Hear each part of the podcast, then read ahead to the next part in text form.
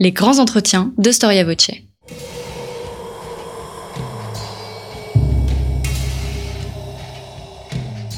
Une émission de la rédaction de Storia Voce.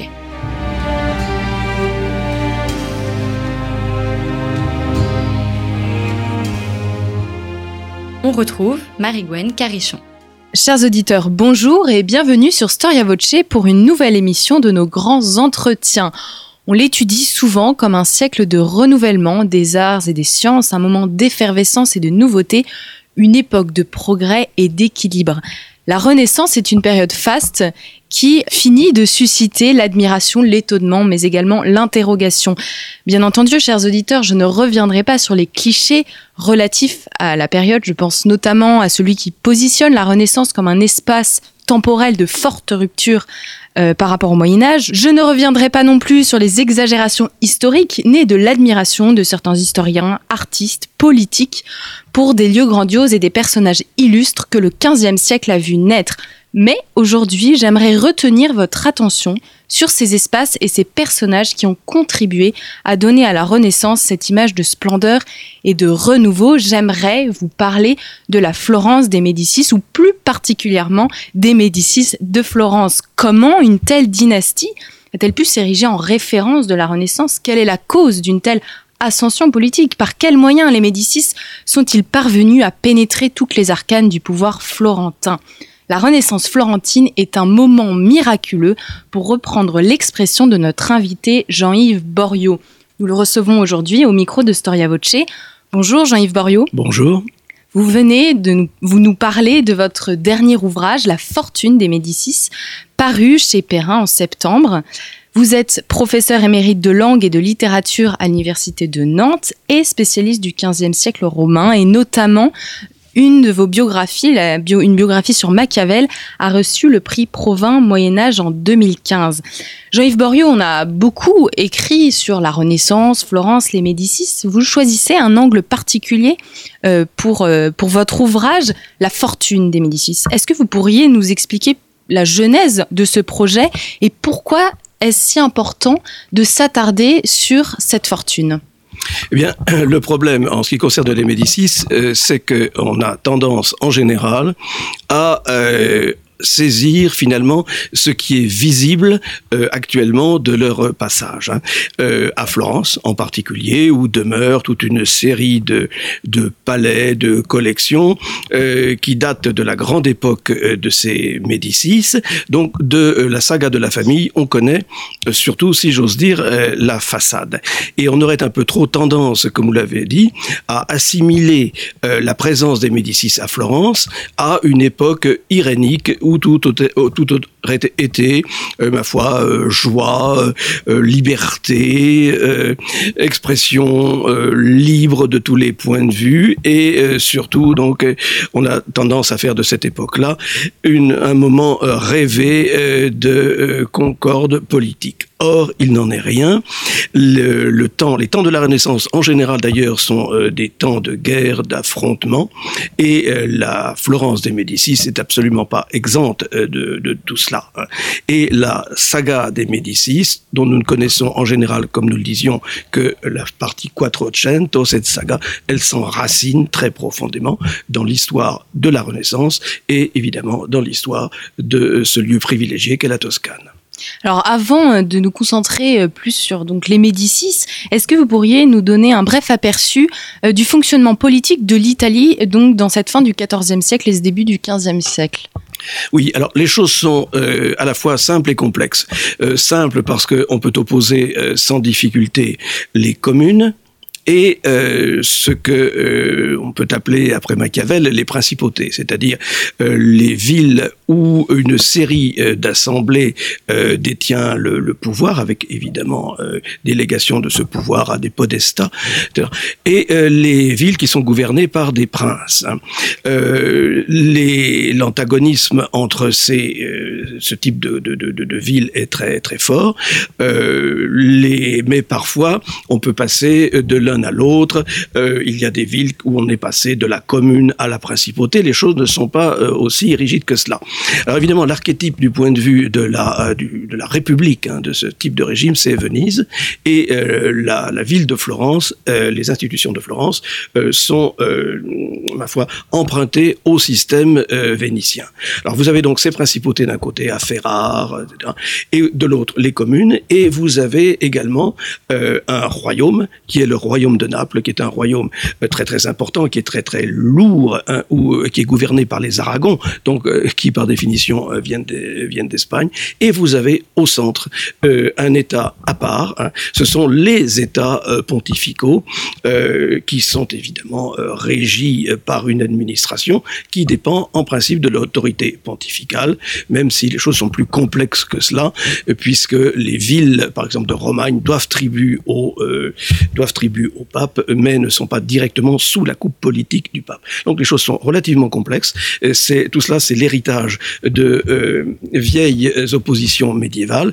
Les toutes ces villes d'Italie du Nord étant en même temps euh, enfin voir en même temps leur histoire grevée d'une opposition euh, tout à fait dommageable entre Guelph et Gibelin, c'est-à-dire d'un côté les partisans de l'autorité du pape et de l'autre les Gibelins, partisans de l'autorité de l'empereur d'Allemagne. Donc des, un système très très morcelé, des oppositions entre république et principauté, et dans les villes, opposition entre Guelph et Gibelin. Alors vous venez de d'évoquer, euh, euh, de nous faire, de nous rendre un bref panorama en fait de cette Italie, donc avec beaucoup euh, finalement de tensions politiques entre les États et les principautés. Et au sein des villes, vous expliquez dans votre ouvrage comment donc la ville est constituée, sur quel système elle repose. Elle, repose sur le système corporatif. Comment ça fonctionne à Florence au début de la Renaissance? Alors Florence, la, Florence de la Renaissance est l'héritière évidemment d'une assez longue, assez longue histoire.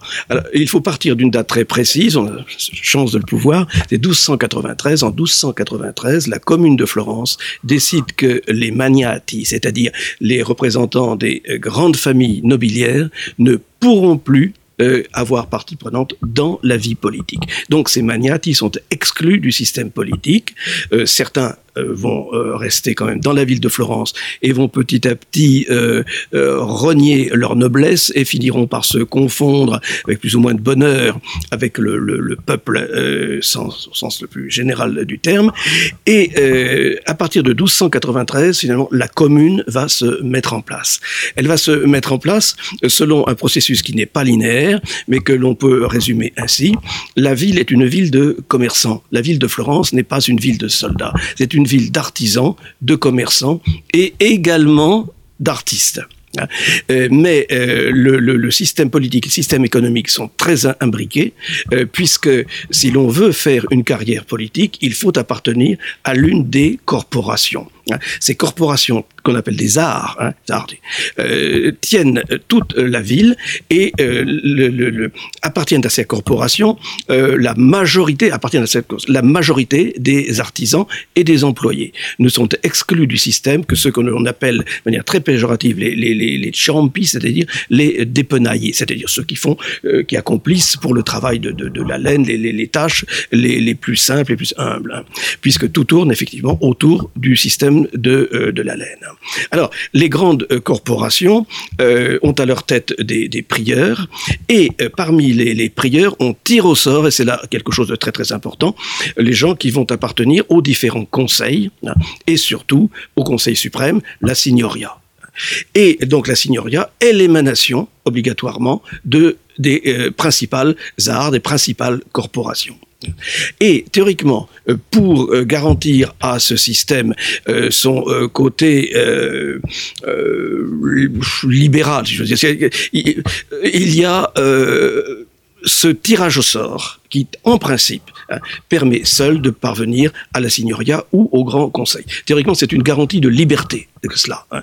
Tous les deux mois, on tire au sort. Évidemment, le problème étant que les tirages au sort, nous le savons bien, peuvent être truqués et ça a été l'un des moyens pour les Médicis, pas les premiers de parvenir au pouvoir, que de truquer ainsi les tirages au sort. Voilà.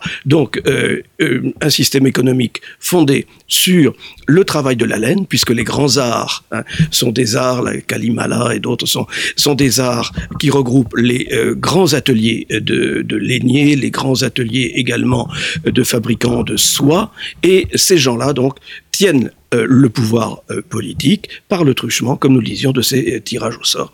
Nous sommes dans une commune qui, comme on le disait tout à l'heure, euh, à emprunter à Venise les systèmes qui théoriquement doivent garantir la liberté des citoyens. Avant donc, que, les Médicis pardon, euh, prennent en quelque sorte le pouvoir politique à Florence, euh, qui sont-ils? D'où viennent-ils D'où vient cette famille? Ah, Vous posez une question extrêmement difficile euh, à, laquelle il est très, il est très, malaisé de répondre pour des raisons malheureusement très très simples. pour connaître l'origine des Médicis, nous disposons de quelques sources, de quelques documents qui sont les chroniques. Alors, euh, les euh, chroniques, euh, dans, dans, dans les, les, chroniques, malheureusement, les chroniques du temps, on ne voit apparaître un Médicis que de temps en temps. Alors, ce qui est très difficile à faire, c'est recomposer la famille à partir de ça. je donne un exemple. Dans une chronique, on nous parle, dans, pour le, le début du, du, du, XIVe siècle, la fin du XIIIe siècle, de six Médicis. Averardi, c'est une des branches des Médicis, qui aurait un, une banque. Et après, il n'en est plus question. Alors nous avons d'une part les chroniques qui ne font apparaître qu'un Médicis de temps en temps. Euh, nous avons également ce qu'on appelle les recordances, c'est-à-dire euh, c'est quelque chose de très important qui est étudié depuis relativement peu de temps. Euh, ce sont des ouvrages de, nous dirions-nous, de souvenirs, c'est-à-dire avec beaucoup de guillemets, hein, c'est-à-dire que ce sont là encore des chroniques, mais des chroniques tenues par les, les représentants des, des, des, familles de la moyenne et de la grande bourgeoisie florentine, et ce sont des livres tenus au jour le jour où on retrouve trouve absolument tout, c'est-à-dire tous les, événements euh, du, quotidien et également les grandes décisions prises par les euh, principaux euh, de, chaque famille. Alors, on a un de ces livres de, record, de recordances pour, les, Médicis. Alors, tout cela, de tout cela, on essaie de tirer finalement une idée de ce qu'ils ont pu être, mais c'est très difficile parce que l'origine des Médicis a été floutée par la propagande médicéenne, c'est-à-dire après 1512, quand les Médicis retrouvent le, chemin de, de, de, Florence. Ils vont devenir, ils vont s'autoproclamer duc, grand-duc, etc., etc. Ça n'entre pas donc dans notre propos, donc je, n'insiste pas. Mais à ce moment-là, la propagande médicéenne a connu une ampleur absolument étonnante. On a relié l'histoire des euh, Médicis à la légende de, de, de, Charlemagne. Euh, les, les pales, et de, les fameuses pales et de, de, de, l'écu des, Médicis euh, pouvant être dans ce cas-là la, la trace de, de, de l'impact des euh, de la masse d'un affreux géant qui sévissait euh, dans la campagne euh, de, dans le Mugello, dans la campagne autour de Florence, et qu'un lointain ancêtre des Médicis aurait défait recevant ainsi, euh, puisque euh, recevant ainsi toutes les terres du, du, du géant en question, euh, le géant étant un partisan des Lombards et évidemment le bon Médicis un partisan de Charlemagne. Ah. Alors nous avons donc cette légende là à laquelle personne ne croit, mais qui est très belle hein, et qui est très développée surtout et qui est développée dans beaucoup de dans beaucoup d'ouvrages. Nous avons également la légende d'un noble qui se serait appelé Médico et M E D I C O et qui aurait été l'ancêtre de la famille et qui aurait été qui plus est médecin. Alors, euh, les, Médicis vont euh, euh, s'appuyer là-dessus pour toute une légende avec laquelle ils vont camoufler leur, leurs véritables origines. Hein, parce qu'il y a une, encore une fois, j'insiste, une légende selon laquelle les fameux palais seraient là pour désigner les différentes parties du corps que les, médi les Médicis, descendants d'un médicaux, auraient soigné. Vous voyez, toutes ces légendes-là ne nous permettent pas d'avoir une vue très claire de ce qu'ont été les, Médicis, aux origines. Néanmoins, pour répondre à votre question, euh, si on veut être plus, réaliste, voire euh, terre à terre, euh, ces Médicis sont avant tout des banquiers. Hein. Alors, il faut se défier du terme de, banquier euh, parce qu'il signifie simplement que les tout premiers Médicis avaient un banc est un banc, un banco, hein, dans la ville de, Florence, pas très loin du Ponte Vecchio pour les gens qui connaissent l'endroit, ils sont très nombreux, je sais. Et euh, là, c'est un banc qui est devant les, shops, et là, on pratique euh, le change. On pratique le, change, on, prête euh, également. Vous voyez, c'est vraiment le degré zéro de, de, la banque. Hein. Sans doute ont-ils commencé comme cela, avec en arrière-plan quand même des propriétés euh, dans le Mugello, c'est-à-dire dans la campagne euh, autour de, de Florence.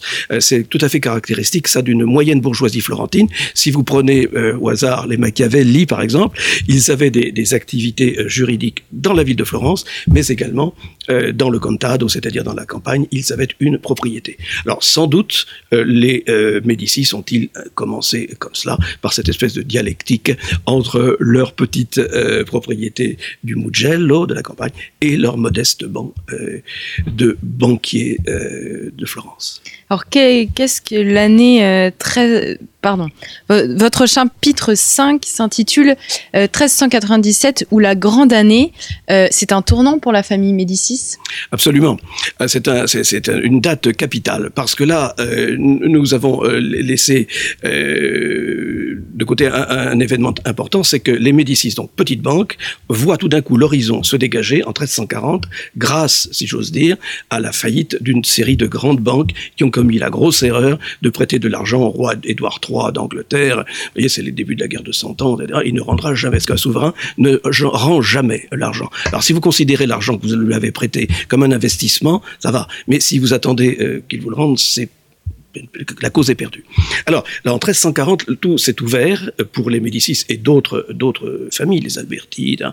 et ces gens-là vont occuper l'espace bancaire, occuper l'espace bancaire florentin, et euh, donc, ce que nous euh, voyons en 1397, puisque la banque Médicis, depuis son modeste banc, a grossi, elle a ouvert des filiales, elle a ouvert une filiale à Rome, et ce qui est très important, c'est qu'en 1397, on va rapatrier euh, la maison mère à Florence. Va, euh, Rome va toujours exister, la filiale romaine va, toujours exister, mais on décide que la maison mère, ça sera euh, Florence. Et là, depuis cette, euh, on appelle toujours ça une tavola, hein, c'est-à-dire une, table. Hein. Depuis cette table avec beaucoup de guillemets, eh bien, les Médicis vont pouvoir se lancer dans l'artisanat. ils vont pouvoir de, la laine et de la soie, mais ils vont pouvoir surtout ouvrir des filiales et des comptoirs un peu partout en Europe. Et comment, à quel moment, en fait, cette richesse euh, va coïncider avec leur montée en politique Et euh, quand est-ce que, en fait, ce, facteur économique va devenir le facteur de cette ascension? Alors, euh, pour répondre à votre question très directement, c'est avec comme l'ancien, les choses ayant été préparées par son père, Giovanni da alors, euh, ce sont ces deux personnages, Giovanni Di qui est un personnage très important, négligé malheureusement par l'histoire. C'est lui qui véritablement va mettre en place tous les facteurs qui permettront à Com ensuite de, euh, de s'emparer des, euh, des reines hein, du, pouvoir à, à Florence. Parce qu'il va y avoir un double mouvement. D'une part, l'ouverture de ces filiales dont, nous parlions, et cela va, d'ouverture très prudente hein, de ces filiales qui permettra à la richesse des Médicis véritablement de s'ancrer dans du solide, parce que ce sont des parvenus il faut bien toujours l'avoir présent, avoir cela présent euh, à l'esprit. Et euh, comme premier, enfin comme, non pas comme premier d'un grand Dieu, non, comme l'ancien, comme l'ancien donc euh, sera vraiment celui qui va faire passer cette puissance financière dans le monde politique. Alors vous, j'aimerais relever votre expression quand vous dites que c'est une famille de parvenus. Est-ce le contexte euh, de la Renaissance qui fait que cette famille, euh, qui était une famille riche, bourgeoise, ait pu accéder au pouvoir politique ou est-ce que finalement euh, ce système s'inscrit dans une logique médiévale mais qu'on a un peu occultée? Disons que il y a, euh, il est facile, de, euh, de, de, choisir entre les deux positions que vous euh, que vous suggérez, parce que euh, il y a toute une histoire médiévale qui aboutit justement à ce processus que nous appelons renaissant. Hein. ce qu'il y a vraiment de renaissant entre guillemets dans l'histoire des, des, des Médicis, c'est l'irruption de l'humanisme dans la culture de dans la culture des Médicis, hein, pour des raisons éminemment politiques. Avec les, les Médicis, rien n'est gratuit. À tous les sens du, terme. Et euh, avec Côme, vraiment, on passe dans la Renaissance, c'est-à-dire que le Côme va baigner euh, dans, dans cet humanisme élitiste dont euh, je vous parlais il y a quelques instants.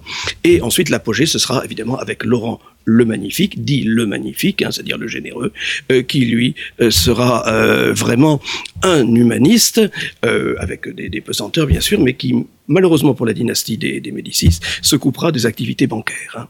Alors nous avons donc un processus venu de loin et des, actifs, des un système politique que Giovanni di Bicci et Combe surtout maîtrisent parfaitement et ensuite, on arrive dans la, dans la dimension princière de, la famille, prince renaissant, toujours avec des guillemets, euh, avec Laurent qui, lui, euh, a une, une image qui rappelle évidemment de près les plus brillant des princes de l'époque.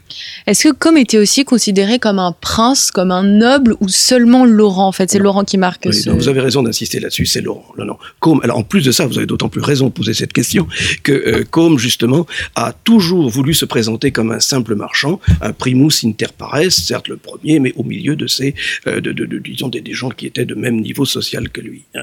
Ce qui le prouve, c'est que quand il a été, parce que les, les, les, les Médicis euh, se sont imposés face à une, une famille redoutable qui est la famille des Albizzi, hein, qui a exilé euh, comme un, moment. Euh, ces Albizzi, en gros, euh, qui ont tenu le pouvoir pendant plusieurs dizaines d'années, ces Albizzi ont montré aux Médicis ce qu'il ne fallait pas faire hein, pour garder et conserver le pouvoir. Ils avaient déjà, eux, commencé, bien entendu, à truquer le système politique, c'est une, vaste question, très intéressante d'ailleurs. et comme quand il a été exilé par les Albizzi, donc a été reçu à Padoue, mais de manière pratiquement princière. Il a été reçu non pas comme un malheureux exilé, mais comme euh, quelqu'un qui avait une aura absolument extraordinaire. Et à Venise aussi. C'est bien qu'il va faire, quand il reviendra à, Venise, quand il reviendra à Florence de, de Venise, eh bien, il sera accueilli comme s'il était un potentat, mais lui résistera toujours à cela et se présentera toujours comme un marchand, un banquier, comme un banquier. Certes, un banquier mais rien de plus. Et il va installer comme ça sa dynastie parce qu'il va, par petites touches, concentrer euh, sans apparaître concentrer dans ses mains euh, toutes, tous les pouvoirs dans la, ville de Florence. Et Laurent en bénéficiera. Euh, malheureusement, il laissera la banque péricliter et ça, tout cela préparera la, fin de la dynastie quelques années plus tard.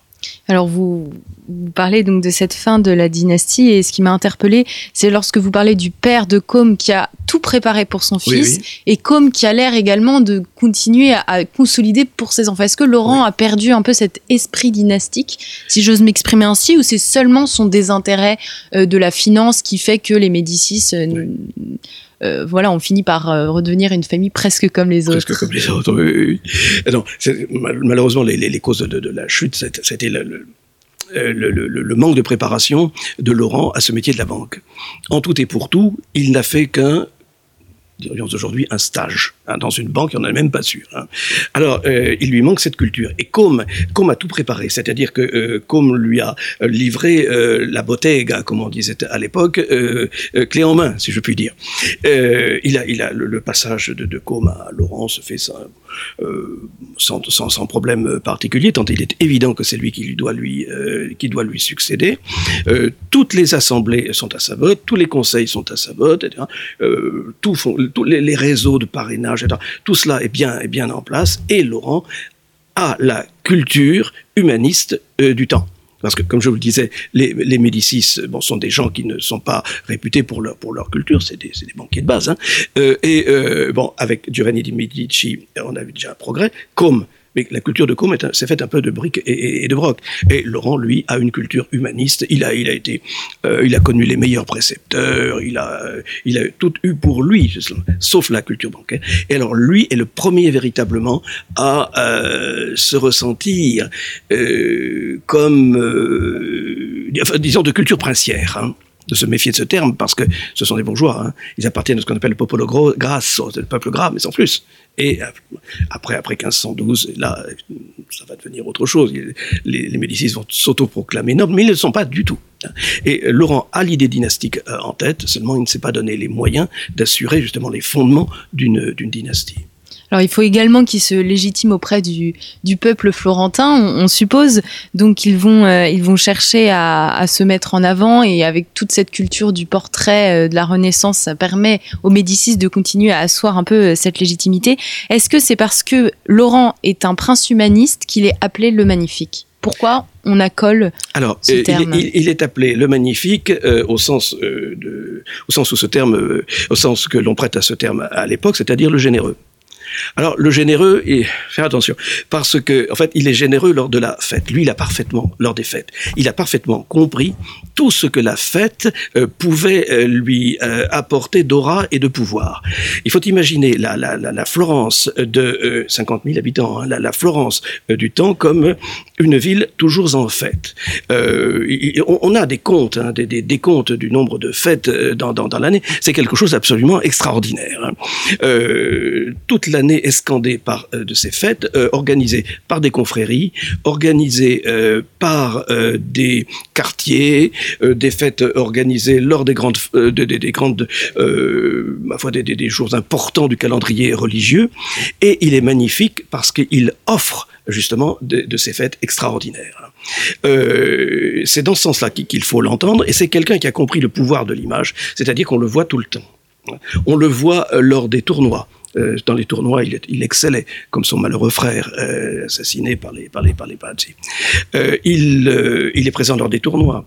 Et il est présent également littérairement. C'est quelqu'un qui, qui c'est un poète. C'est un, sans qu'il soit prisonnier de, de, de, de, de cela, il ne veut pas apparaître comme un, comme un poète parce que c'est légèrement dévalorisant quand même. il est un, il est un Médicis, mais avec une image absolument extraordinaire. regardez par exemple du point de vue des, des fêtes, la, la plus, la plus importante pour les Médicis, c'est la fête des rois mages. Hein. Cette fête des rois mages qui devient quand même plus ou moins la fête des, Médicis. Hein. Les Médicis participent à, l'immense euh, cortège euh, dans l'étonnante fresque du, euh, du, palais des, Médicis, la fresque de Gozzoli sur les, rois mages. On voit, il y a là tous les, membres les plus importants de la famille des Médicis. Il y a leurs clients là. Voilà. Il a un sens extraordinaire de la mise en scène et il est magnifique en ce sens-là. Et parce qu'il a ce sens de la mise en scène, il est donc apprécié par les Florentins c'est le but de l'affaire, oui. Euh, il, euh, y a euh, un camp médicéen et il y a un camp anti-médicéen euh, qui est dans la ville, même, euh, qui est représenté par les grandes familles euh, qu'il a écartées, que son père et lui ont écarté du pouvoir. Euh, ces gens-là sont en général, comme l'on dit à l'époque, admonestés. Alors admonestés, il faut faire attention au sens euh, du, terme. Ils sont euh, en fait interdits d'exercice de, d'exercice de, de charge politique. Alors ils peuvent rester dans la ville, ou alors pire, ils sont exilés. Ils sont exilés et c'est un, exil assez, assez complexe. Hein. Quand vous êtes exilé, euh, il y a une sentence, vous êtes exilé, et euh, vous laissez une caution. Vous laissez une caution et vous allez euh, dans telle ville très précise. Et là, vous êtes obligé, dans la ville en question, d'aller, il n'y a pas d'autre terme, pointer auprès des autorités locales pour euh, que, eh bien, ma foi, la, la, la caution soit, en de, soit, soit, soit, vous soit conservée. Alors, vous rentrez au bout de 5 ans, 10 ans, 15 ans, 20 ans, hein, parfois jamais. Euh, et quand vous rentrez, vous récupérez la somme ou alors euh, vos, euh, vos descendants, vos collatéraux la, la, la récupèrent. Vous voyez? Alors, euh, le, ainsi sont tenus en, en bride les florentins dans la ville de Florence et les opposants même à l'extérieur. Alors, certes, il, il est apprécié. Il y a un camp médicéen mais les médicéens en question, ce sont euh, des gens à qui l'on a rendu des services. Hein. Euh, et là, vous avez effectivement une, une foule de, gens, vous avez des, des milliers de, de, personnes qui sont redevables aux Médicis euh, de, mais vraiment de tout et de n'importe quoi. Hein. On ne va pas énumérer tous les bienfaits qu'ils sont capables de rendre, mais ils sont absolument in, innombrables. Hein. Ils avancent même de l'argent pour à des gens qui veulent équiper des, des, des bateaux. Vous voyez, ça va très très loin. Et ces gens-là font le parti médicéen sur lequel on peut compter en cas de coup dur. En fait, leur euh, système politique est presque calqué sur un système bancaire de euh, d'offres et de demandes, et en fonction de leur capacité à prêter, euh, leur ouais. pouvoir politique enfin, sera ouais. fort, c'est ça ah, mais la, la, la, métaphore est très juste. Hein. C'est-à-dire qu'effectivement, ils, ils avancent des, euh, des bienfaits pour en recevoir les, intérêts, effectivement. Et, c'est fondé là-dessus, c'est un échange de bons procédés. Hein. C'était d'ailleurs, on retrouve là ce qu'on appelait l'amicitia chez les latins, c'est-à-dire un échange de bons, de bons, de bons procédés. Et euh, ça va très loin parce que Laurent euh, va, euh, va dans ce, cette optique-là jusque dans le contado, c'est-à-dire dans la, euh, dans la campagne, dans, dans, la campagne autour de Florence, il a des affidés, il a, il a des réseaux. Quoi. Il, a, il a des réseaux, des réseaux à qui il a rendu service. C'est d'ailleurs contre-productif parce qu'il a des réseaux tellement importants qu'il ruine, ce faisant, l'influence le, le, des petits potentats locaux dans, dans, dans, ce, dans ce contado qui, voyant leur autorité perdue au profit des Médicis, évidemment, vont faire partie des mécontents. Ça se paiera. Quelles sont les relations euh, des Médicis avec euh, le pouvoir pontifical? C'est. Euh ces relations, euh, comment dire, sont des relations de, de, puissance à puissance et c'est très variable euh, selon le, euh, les jeux d'intérêt à telle ou telle époque. Si vous voulez, ils sont de temps en temps dans le camp pontifical, de temps à autre dans le camp de, Venise. Vous voyez, c'est très très très fluctuant. Alors il y aura un moment évidemment de, de heurts intenses, mais après la disparition donc des Médicis, au temps de Savonarola, hein, où finalement la, ville, la ville, le, le, peuple, quoi, le popolo, hein, pas confondre avec le s'entendons par, par peuple, ben, se retrouvera euh, du côté pontifical, mais par opposition à Savonarola. Mais d'un point de vue diplomatique, d'un point de vue politique, c'est très fluctuant. Ça dépend, comme je le disais, de ces jeux de coalition, les coalitions qui changent toujours, mais parfois du jour au lendemain. Hein. Est-ce qu'on on a parler un petit peu du fonctionnement euh, politique euh, euh, des Médicis. Est-ce qu'on peut en extraire un peu la pensée ou, l'idée générale Comment est-ce qu'ils conçoivent le pouvoir, inspiré par les idées de Machiavel, par exemple? Alors, Machiavel euh, c'est un peu viendra viendra plus tard. Et c'est plutôt lui qui s'inspirera euh, hein, du, du, fonctionnement euh, politique de, de, la famille des, des Médicis. Mais oui je, je vois euh, votre question. Alors euh, Machiavel tirera d'ailleurs beaucoup hein, d'enseignements hein, de son histoire on le voit dans son histoire de Florence beaucoup d'enseignements hein, de, de, du fonctionnement des politiques des, des, des Médicis. Alors savoir s'ils ont une une pensée politique euh, définis, euh, il est difficile d'y répondre parce que ils sont très pragmatiques. Hein. Ce sont des, ce sont des banquiers. Hein. Ce ne sont pas, ils ont autour d'eux des gens qui ont des idées sur le sur le pouvoir, euh, des gens comme Marcel Fissin, comme Policien, etc. ont des idées sur le pouvoir. Mais si l'on veut résumer, là, euh, ils ont euh, le, leur pensée politique, ils ont vraiment adhéré à cette idée colportée par les humanistes, selon euh, laquelle seuls ceux qui savent méritent le pouvoir parce que ces humanistes sont platoniciens, hein, bien sûr. Et donc ils ont un, culte du savoir, hein, qu'on trouve chez Platon. Ceux qui savent peuvent gouverner. Et c'est pour ça d'ailleurs que les, Médicis ont rattrapé euh, l'humanisme qui s'est développé à Florence et qui était l'apanage de leurs opposants. Hein. Ils ont ils l'ont fait leur et euh, ça a admirablement bien fonctionné aussi avec ces histoires d'académie parce qu'une académie c'est très bien. On dit euh, non pas pour influencer la pensée de, tous ces académiciens, ils, ils n'influent pas, ils les écoutent, ils les entendent. Les Médicis sont de bons, sont de bons élèves, mais en tout cas, euh, tous ces gens sont regroupés dans une académie. Et c'est très bien, c'est très pratique de regrouper finalement la pensée politique dans une académie. On ne pense jamais à cette précaution. Et alors, quelques mots, euh, s'il vous plaît, donc Jean-Yves Le Borio, sur euh, euh, néanmoins leur impact dans la vie culturelle, qu'on connaît bien plus finalement que leur parcours de banquier. Comment est-ce qu'ils ont inscrit leur pouvoir, euh, architecturalement parlant, par exemple, ou euh, euh, à Florence et même peut-être ailleurs Alors, euh, ils, se sont, disons, comportés sur un, modèle je mets toujours des guillemets, principe, puisque nous sommes dans une, commune. Hein. Alors, tout a commencé avec Côme, qui s'est organisé, lui, le, fameux palais de la Via Larga, hein, mais tout en tout en restant dans, dans la norme, hein, c'est-à-dire que ce palais, d'ailleurs, il, il n'est pas pas extraordinaire. Quand vous passez devant, vous n'avez pas l'impression de vous trouver devant, je vais commettre un anachronisme délibéré, devant Versailles, hein, loin de là.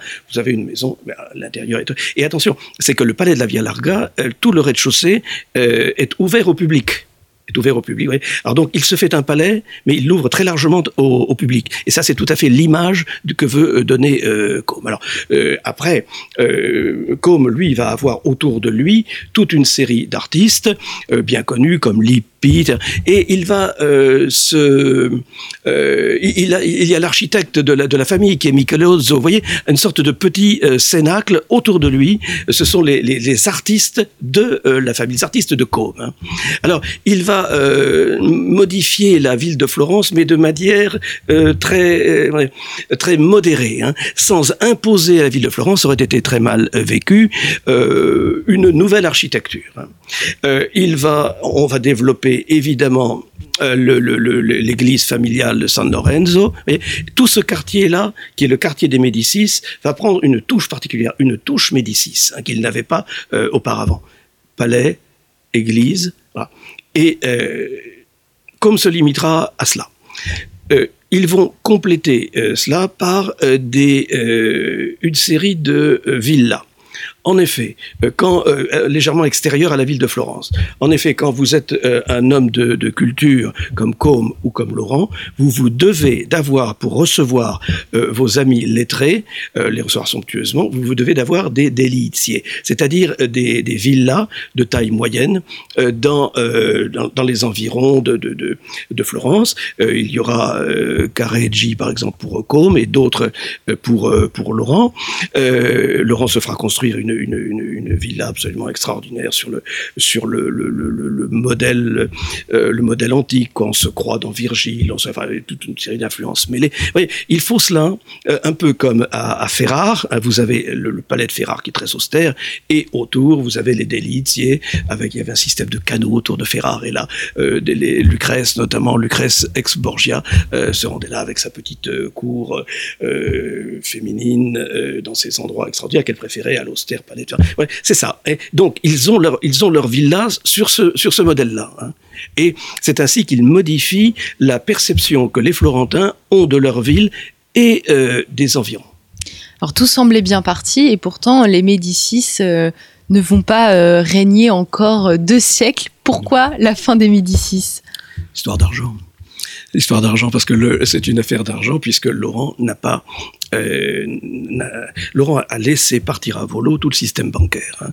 Euh, il a trop délégué. Comme délégué, mais gardait quand même un œil sur ce à qui il déléguait le pouvoir euh, dans, les, dans les filiales. Vous voyez que ce soit euh, à Bruges, à Londres, à Avignon, à Pise, un temps à Naples, etc. Euh, et il y avait tout un système qui permettait de contrôler euh, les, les, succursales parce que les, les directeurs des succursales, des filiales, pas des succursales, des filiales, pardon, euh, devaient euh, eux-mêmes investir. Hein. Ils avaient des, ils avaient nous dirions aujourd'hui des billes, si je puis m'exprimer ainsi. ils avaient dans, le, dans le capital de ces, de ces, de ces filiales. Hein. C'est bien qu'on les tenait.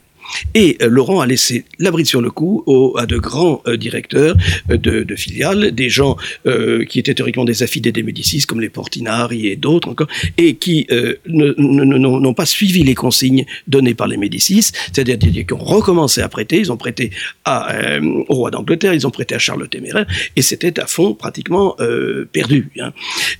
si bien qu'on arrive à la fin du règne de, de Laurent avec une banque qui prend l'eau de, de, de toutes parts. Il aurait fallu une réorganisation. On lui a soumis d'ailleurs le rang des plans de réorganisation. Mais d'une part, il était très, très malade. Vous savez, il y a cette, cette maladie, cette goutte au sens large du terme, c'est-à-dire qui est invalidante, euh, très vite invalidante, les articulations qui sont attaquées. Enfin, c'est l'horreur. Et euh, euh donc, c'est la faillite de la banque qui va amener la fin de la dynastie des Médicis, d'autant que, euh, ma foi, le malheureux euh, Pierre euh, l'Infortuné, donc le, dernier représentant de, de, des, Médicis de cette époque-là, va commettre une énorme erreur politique lorsque les Français en 1494 vont faire leur première dichèse, c'est-à-dire leur première descente vers l'Italie. Ça va être la panique à Florence et Pierre l'Infortuné, ou le malchanceux comme on veut, va aller au-devant du, du roi français Charles VIII et il va commettre une énorme erreur, là, c'est dont je parlais il y a quelques instants, il va lui offrir, clé en main, les forteresses qui défendent toute cette partie-là de la Toscane et qui, qui, euh, qui sont des forteresses florentines. Or, lui, qu'est-ce qu'il est, il est Il est comme Laurent, comme Com, il n'est rien. Ça ne lui appartient pas. Nous sommes dans une, nous sommes dans une commune. Et même si les Médicis se sont arrangés pour tenir les, euh, en bien en main euh, les, enfin tout le fonctionnement politique de la ville, il est évident que la, région ne leur appartient pas. Ils ne sont pas les princes de l'endroit. Hein. Et lui cède toutes ces forteresses comme si elles lui appartenaient. Bon, Charles VIII ne se fait pas dire deux fois et euh, envoie donc des soldats occuper les, forteresses en question. Et après, le, malheureux Pierre va, rentrer, il va rentrer à Florence. Il va être très très mal accueilli parce qu'il a donné ce qui ne lui appartenait pas. Il a si vous voulez, de, devant, il a abdiqué toute euh, fierté devant le roi Charles VIII. Et évidemment, la banque ne va pas bien. Politiquement, il a commis une erreur formidable, donc il n'a plus qu'à s'exiler. Alors, qu'est-ce qui se passe après euh, l'exil de, de, Pierre, pardon? Euh, là, euh, ils vont, euh, si vous voulez, ça, moi je me suis arrêté donc dans cet ouvrage en 1494 pour ne pas préjuger du reste, et ils vont, ils vont s'exiler, ils vont connaître différents exils. Pierre mourra lui-même dans des conditions assez sordides, mourra noyé, enfin bon. Et les, les Médicis vont être exilés en différents endroits et ils vont se, ils rentreront en 1512 à Florence, mais vraiment euh, dans les fourgons de l'armée espagnole. Et là, ensuite, mais c'est une toute autre histoire, je conclus, je crois, comme ça sur les. Euh, là, après, les Médicis euh, vont donner des, des, des, des papes Euh, à Rome.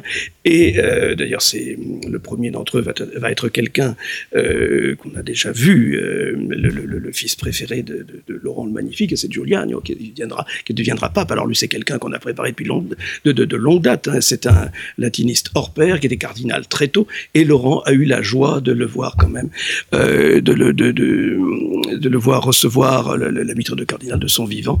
Et il y a eu de grandes fêtes à Florence, alors que Laurent lui-même dans un état physique absolument épouvantable. C'est une de ses dernières grandes joies hein, de sa vie. Et là, les Médicis, en 1512, vont donc euh, capitaliser là-dessus. Euh, malheureusement, du point d'un point de vue financier, euh, le fait d'avoir plusieurs papes, ça va être une catastrophe pour les euh, pour pour les Médicis eux-mêmes, parce que les papes vont venir rechercher. Théoriquement, quand on est pape, ça rapporte de, l'argent, mais pour les, les, les, Médicis, ça va être le contraire. Ils vont perdre beaucoup d'argent dans la circonstance, ce qui ne les empêchera pas d'être ducs, grands-ducs, etc se sont, ils se seront bien rattrapés par, euh, par la suite néanmoins.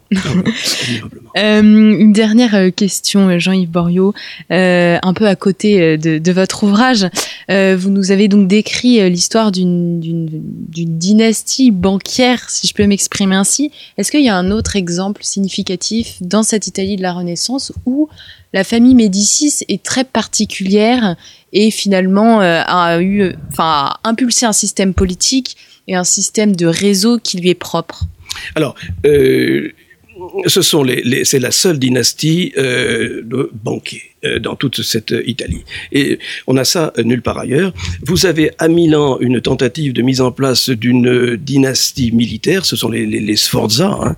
euh, mais ce sont les, les, seuls véritablement à fonctionner sur ce, ce modèle-là. Ils sont donc profondément originaux euh, de, de ce point de vue, et on ne retrouvera pas euh, l'équivalent euh, par la suite. Hein. Ils sortent, ils sont un, un c'est un instant miraculaire dans toute l'histoire de l'Italie. Eh bien, merci beaucoup euh, Jean-Yves Borio euh, d'avoir répondu donc à, toutes nos à toutes nos questions euh, sur les Médicis. Donc, chers auditeurs, les Médicis ne sont pas des princes, mais bien une famille de banquiers.